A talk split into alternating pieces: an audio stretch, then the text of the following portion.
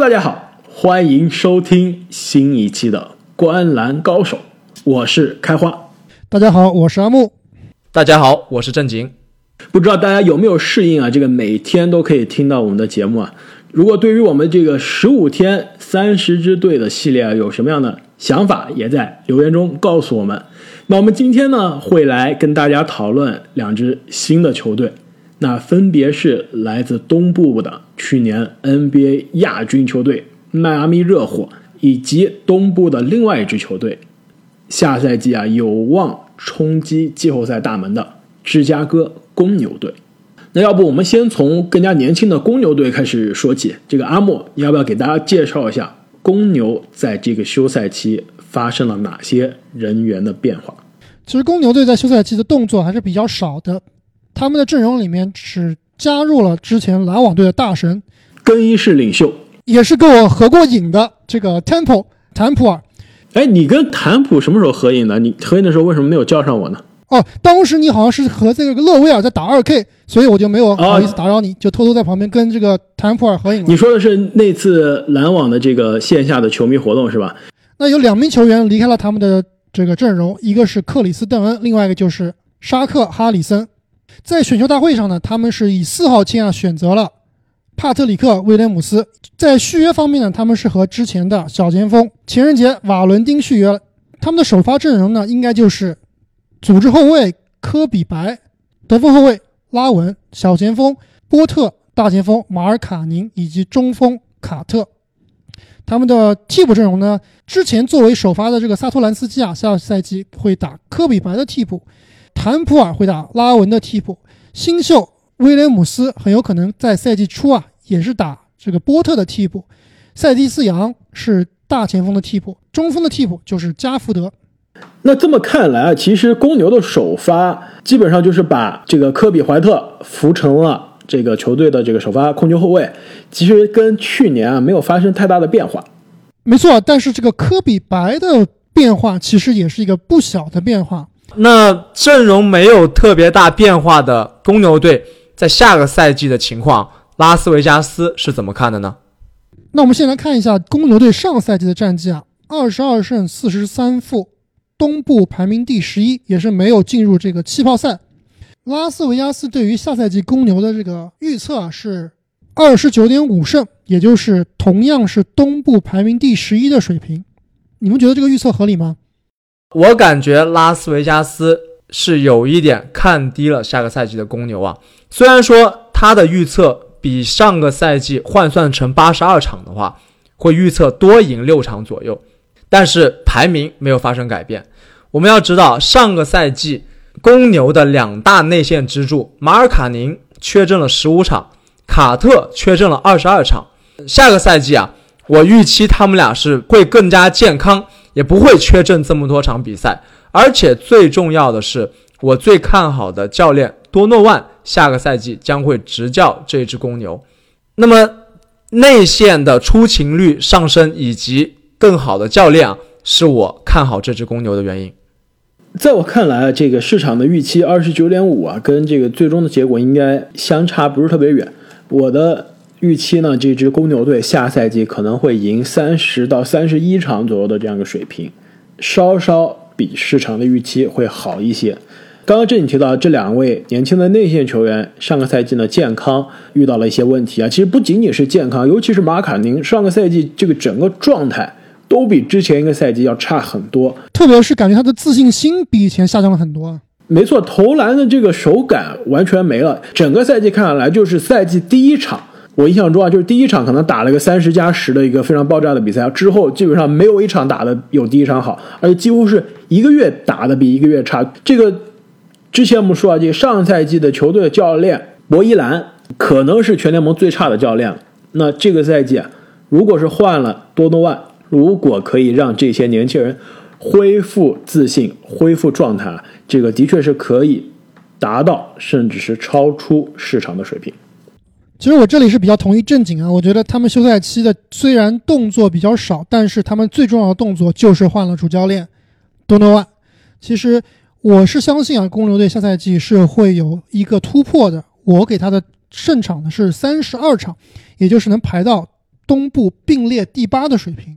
我是看好啊，公牛队下赛季是有希望冲入季后赛的。哎，那阿木啊，我问你啊，你是不是觉得公牛下赛季的战绩会比我们上一期节目谈到的老鹰还要好？我觉得老鹰打不过公牛，老鹰也打不过威少。没错啊，刚刚其实我们提到了好几支球队，那下个赛季在东部季后赛尾部的争端啊，其实是非常的白热化的。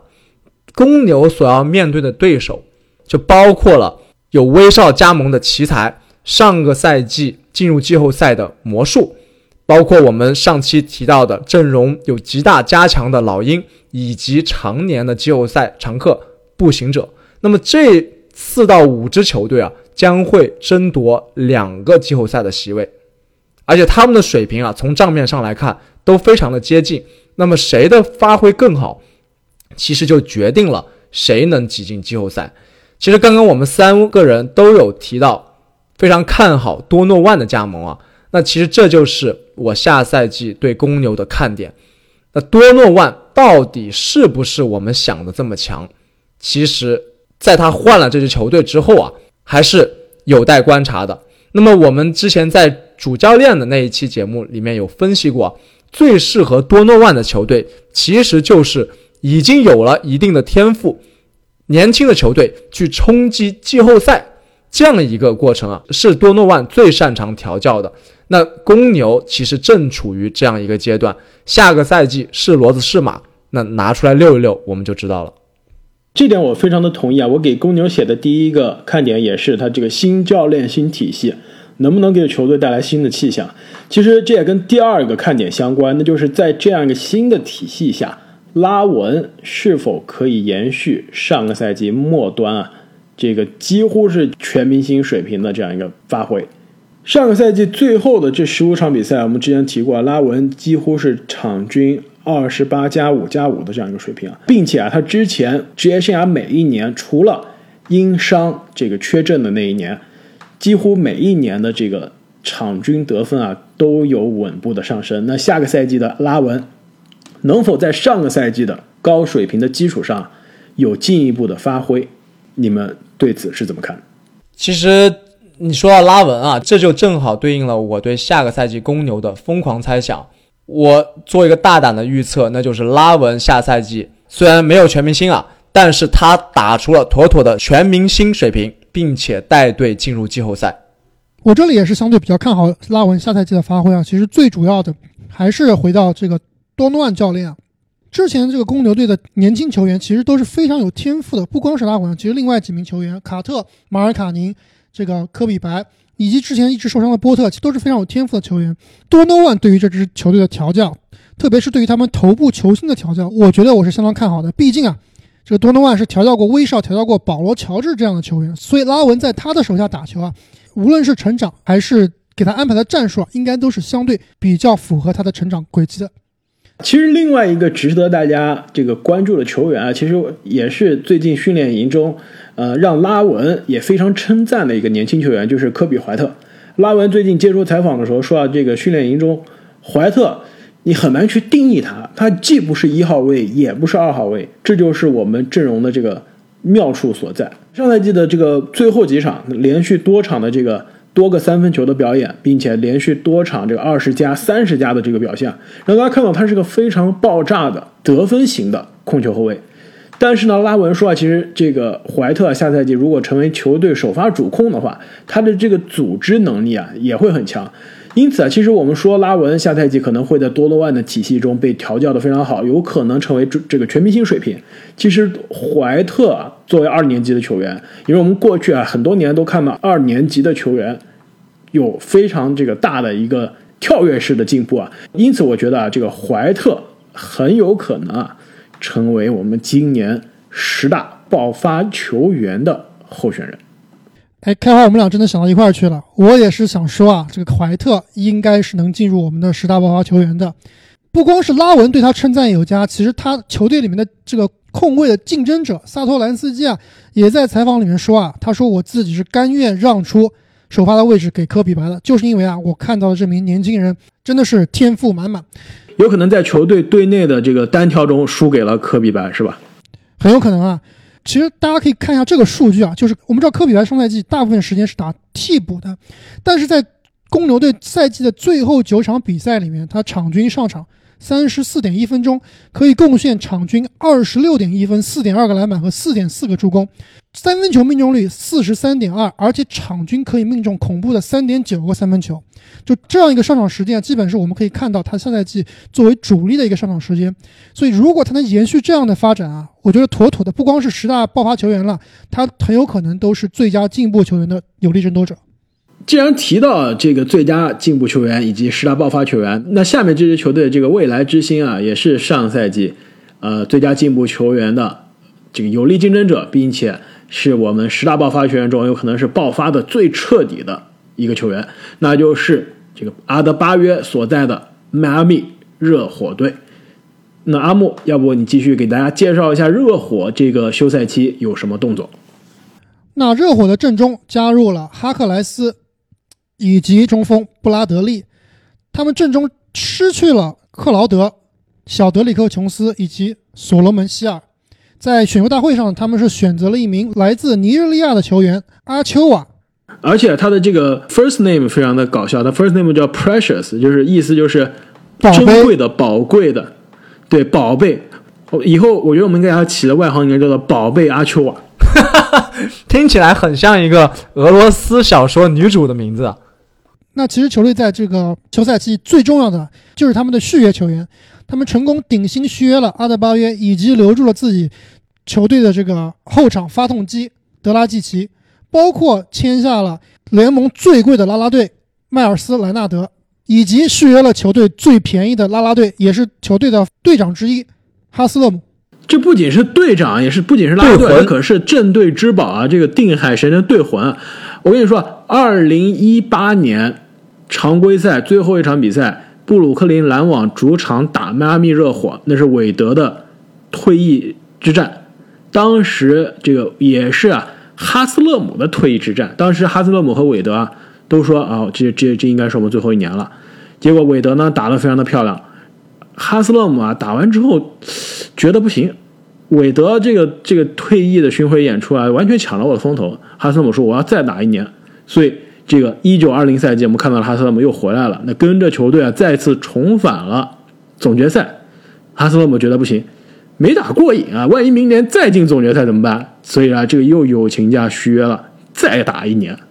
要知道，这哈斯勒姆可是跟这个韦德、詹姆斯同一年进的 NBA，现在依然在 NBA 的。这个球场上，或者是球场的场边，叱咤风云。那我们来看一下下赛季热火队我们预期的这个首发阵容啊。虽然是他们人员没有什么变化，但是他这个首发阵容可能跟总决赛的首发阵容啊很不一样。很有可能他们会把这个上赛季的最佳新秀阵容里面的纳恩放到首发的组织后卫，泰勒·西罗打二号位，吉米·巴特勒小前锋，阿德巴约四号位。这个拉拉队莱纳德啊，上赛季。在常规赛啊，他其实不是啦啦队，他是一个首发球员。我们也预期他在下赛季的开赛的时候啊，也应该是球队的首发中锋。那替补阵容里面呢，有这个刚刚上谕归队的德拉季奇，很有可能是从替补打起。另外，在锋线的替补啊，有邓肯·罗宾逊、伊戈达拉以及刚刚签约的布拉德利。那大前锋的替补呢，应该就是刚刚签约的哈克莱斯。中锋替补就是奥林尼克。其实这个首发阵容跟球队的这个上个赛季常规赛的阵容啊，还是相对比较相似的。上个赛季其实纳恩一直是打首发的，后面到了这个奥兰多气泡呢，一方面是因为他之前的健康问题，迟迟没有跟球队会合。那之后呢，也是在季后赛中啊，球队更加重用这个有经验的老将德拉季奇。但是我觉得下个赛季的常规赛，至少是常规赛啊，球队应该会让年轻的纳恩。打这样一个首发位置，让德拉奇回到上个赛季的这个常规赛中的替补的位置，也可以帮助他养伤。那阿莫啊，这个市场对于迈阿密下个赛季的战绩是怎么看的？那迈阿密上赛季是排名东部第五，四十四胜二十九负，相当不错的战绩。本赛季拉斯维加斯对于热火队的预期呢是四十四点五胜，也就是东部第四的水平，稍稍前进一位。我这里啊，其实是觉得有一点低估了迈阿密热火的战绩啊。我是给了四十六胜，但是也是东部排名第四。两位怎么看？经过上个赛季总决赛之旅之后啊，热火显然是达到了人们预期的一个顶点。我倒是认为下个赛季啊，市场稍稍有一点高估了热火的常规赛战绩啊。注意我说的是常规赛。那么从好的方面来看啊，经过总决赛的加成，热火显然会变成一支更加有经验、更成熟的队伍。而且我们考虑到上个赛季。锋线的强援克劳德和伊戈啊，在后半段才加入了球队，所以他们俩的贡献啊，呃，对于常规来赛来说非常有限。但是啊，从另外一个角度来看，克劳德新的赛季已经离队了，换来的他的替代品应该是这个哈克莱斯，应该是克劳德全面弱化版。另外，最关键的是啊，我认为热火几个关键球员，比如说。吉米巴特勒，比如说德拉季奇，包括这个西罗啊，这些常规赛装死兄弟，他们更擅长打季后赛，而且他们的这个季后赛得分王德拉季奇，总决赛受伤了，虽然不是什么大伤吧，但是这个脚底筋膜炎啊是非常折磨人的一个伤，所以我总体上来看，认为下个赛季的常规赛啊，热火可能只会拿到四十一到四十二胜。这样一个程度，排名呢也可能是在第五名、第六名左右。我觉得你这这个四十一胜啊，可能有点保守。我觉得这个市场的四十四点五的预期啊，恰到好处。我觉得下个赛季热火啊，基本上也就是四十四、四十五胜左右的这样一个水平，大概呢应该是东部的第四或者第五的这样一个位置。既然你刚刚聊到了这个克劳德的缺阵啊，其实这正好也是我给热火写的第一个看点，那就是谁来顶替克劳德的空缺？没错，上个赛季克劳德不但是防守端的脏活累活一肩挑啊，虽然说这个季后赛有一些过分的动作，但是不可否认他对热火的作用。更关键的是，他上个赛季有如神助的三分球啊，这两个方面。我相信哈克莱斯是很难去顶替的。上个赛季的克劳德啊，前四十五场是在这个孟菲斯灰熊打的，每场的三分球命中率呢百分之二十九点三。来到迈阿密热火之后，一共打了二十场的常规赛，三分球命中率变成了四十四点五。这真的是树挪死人挪活啊！这个克劳德换了一支球队之后，三分球的这个效率立刻就变了。那到了季后赛当中呢，他的这个三分球命中率又跌回去了，但是他的这个场均得分上升了，在防守端的这个作用也提升了。我们之前说啊，这个热火其实到关键时刻可以排出吉米巴特勒、克劳德、伊戈达拉，再加阿德巴约的这样非常恐怖的防守组合啊。其实这个赛季啊，缺到克劳德，其实是对于这个球队的防守的灵活性以及空间啊，造成非常大的我的伤害。我的看法跟两位略有不同啊。虽然我也是觉得克劳德对于这支球队来说是非常的重要，但是下赛季热火队总体来说啊，他这个核心球员都没有变动，这些角色球员的增减呢，我觉得对大局来说啊，并不会产生大的影响。我倒是觉得下赛季热火队的一个看点，也是对他的战绩有所影响的，就是他的年轻人的成长。我觉得这是比失去一些这个角色球员更重要的。首先就是阿德巴约的进步啊，我是觉得阿德巴约他的上限远远没有达到。阿德巴约我们之前说了，他是球队的中轴。这个之前开花一直在吹啊吹这个字母哥的时候，说字母每年都在进步。我觉得这个理论啊也可以用到阿德巴约的身上。下赛季阿德巴约会不会像字母哥一样每年稳定的进步？我是相当看好阿德巴约的。那另外就是这个泰勒西罗啊。我觉得下赛季很有可能，C 罗会坐稳球队的首发位置，不光是作为一个稳定的射手，我觉得其实很有可能球队会给他更多分配球的这个角色，甚至有可能让他去打组织后卫。哎，其实 C 罗的这个角色我非常的同意啊。其实，在训练营中啊，这个呃，斯波教练也最近提出啊，可能会让 C 罗啊去尝试更多组织的这个责任啊，说不好，我们下个赛季真能看到 C 罗成为球队的首发控球后卫。而不是得分后卫。另外，你刚刚提到的阿德巴约呢，最近在训练营中也是得到了这个斯波教练的称赞。你知道阿德巴约在球队现在这个官方的外号叫什么吗？叫做 “No Ceiling”，没有天花板，这就是斯波教练觉得啊，阿德巴约的上限。有人说这个就是，比如说夸一个球员说天空才是他的上限啊，斯波说这个阿德巴约是没有上限的。我执教这么多年了，没有见到一个年轻人是这样。哎，自从上个赛季斯波赛前夸了阿德巴约，然后我们看到阿德巴约大爆发之后啊，我现在对斯波的话还是比较相信的。另外就是刚刚说到这个 C 罗啊，作为我最羡慕的年轻的少年，确实非常期待他在除了三分投射以外啊，其他方面的进步。那么既然聊了这么多的看点，两位有什么比较疯狂的猜想想跟大家来分享一下？那我这边的疯狂猜想，其实是我之前一个疯狂猜想的续集。就问你们一下，你们预测热火队今年的东部战绩是第几名啊？第四是吧？那我们之前做这个雄鹿是东部第几来着的？东部第一对吧？那东部第一和东部第四是不是会在季后赛第二轮遇上？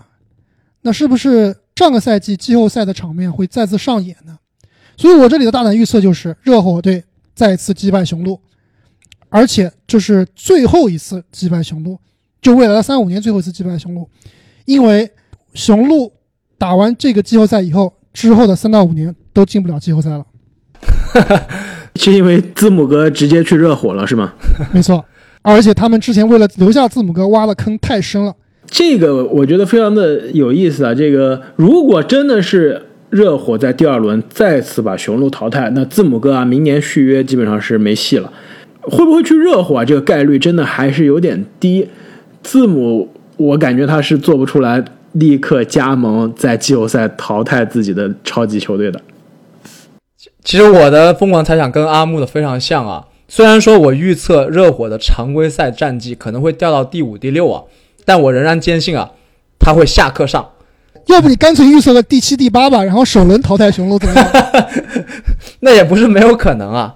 相对来说，我认为热火更害怕这个篮网和七六人，没有那么怕凯尔特人和雄鹿啊。至少经过上个赛季之后啊，他们是有心理优势的。所以，如果在季后赛真的遇到了这两支球队，我感觉热火是更有可能取胜的那一方。各位球迷，那你们觉得下赛季的热火以及我们之前聊到的公牛，新赛季会有什么样的走向呢？欢迎在留言中告诉我们你们的想法。那么，我们本期的节目就到这里，我们下期再见，再见。再见。